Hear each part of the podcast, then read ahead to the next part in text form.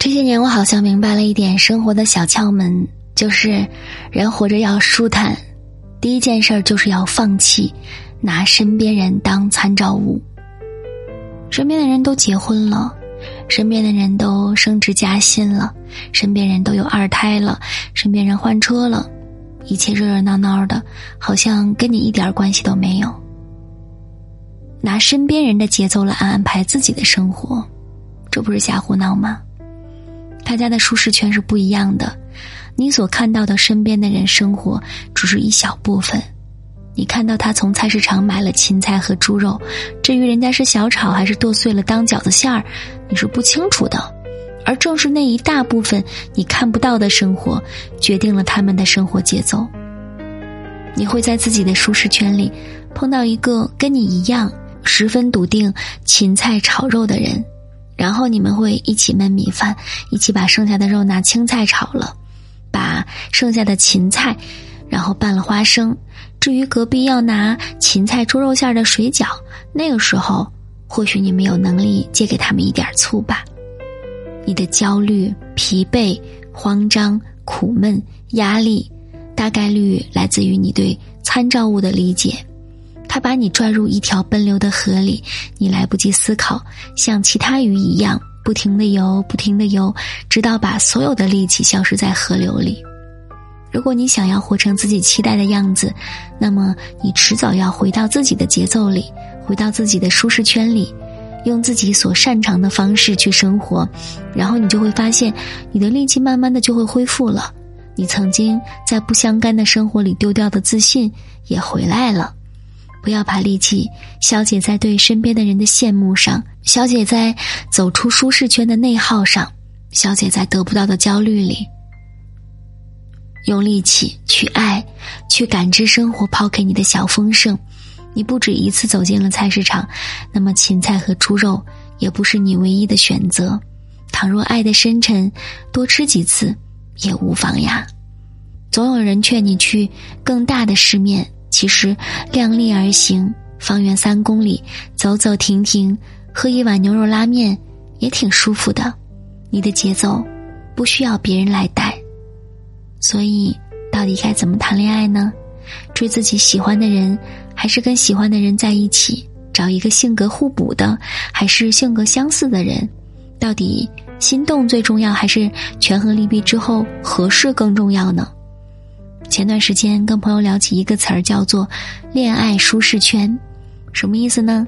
一个圆形碰到一个三角形在一起合适吗？第一反应是肯定不合适呀，哪儿哪儿都不一样。这是第一件事儿。如果你想去喜欢一个人，先放下自己的偏见。我们以为的择偶标准，跟我们所遇见的人大概率是不一样的。二十来岁的标准，在三十岁里找不到答案。一个圆形碰到一个正方形在一起合适吗？你觉得应该放下偏见去试一试。正方形嘛，把棱角磨一磨，虽然是一个别别扭扭的圆，至少有那么几分相像了。开不开心不清楚，但是挺让人心疼的。这是第二件事儿。不要试图去改变对方，也不要为了迎合对方改变自己，因为要磨就要受委屈。第一次委屈的成全，总要在挟持对方的喜欢，最后大家都会很累。一个圆形碰到另一个圆形，在一起合适吗？当然呀，他们就是世界上另一个自己了，看着多喜庆呀。可是，你有没有想过，一场故事已经知道了大结局，他能猜中你所有的需要惊喜，凭什么熬过所有的过程呢？这是第三件事，不要在喜欢里弄丢自己的个性。你想呀，冰融化到水里，该开心吗？如果他找到了灵魂共鸣，为什么不选择做一块冰呢？一开始会惊喜。那么合拍，后来慢慢的会发现给不了对方更多的滋养，毕竟共同成长比固化思维更让人心动。在一起合不合适？我们看什么？是圆形碰到了三角形，它们重叠的那一部分阴影面积，这个阴影面积叫做恋爱舒适圈。如果三角形完全钻到了圆形里，那个阴影面积足够大，三角形会觉得好舒服，因为那是圆形在向下兼容三角形。久而久之，圆形也会累。一段感情一定有一个最佳的恋爱舒适圈，重叠的叫爱情，不重叠的叫自己。恋爱谈累了，就跑到自己去休息一下；做自己累了，就去恋爱里躲一躲，相互治愈。跟一个人在一起，开不开心，舒不舒服，要不要结婚，最重要的是自己的感受。不要因为身边的人都结婚了，然后你也要结婚。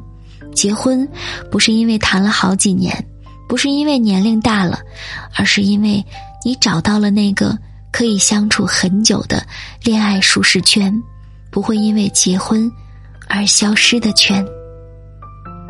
好啦，今天的节目就是这样喽，祝你晚安，好梦。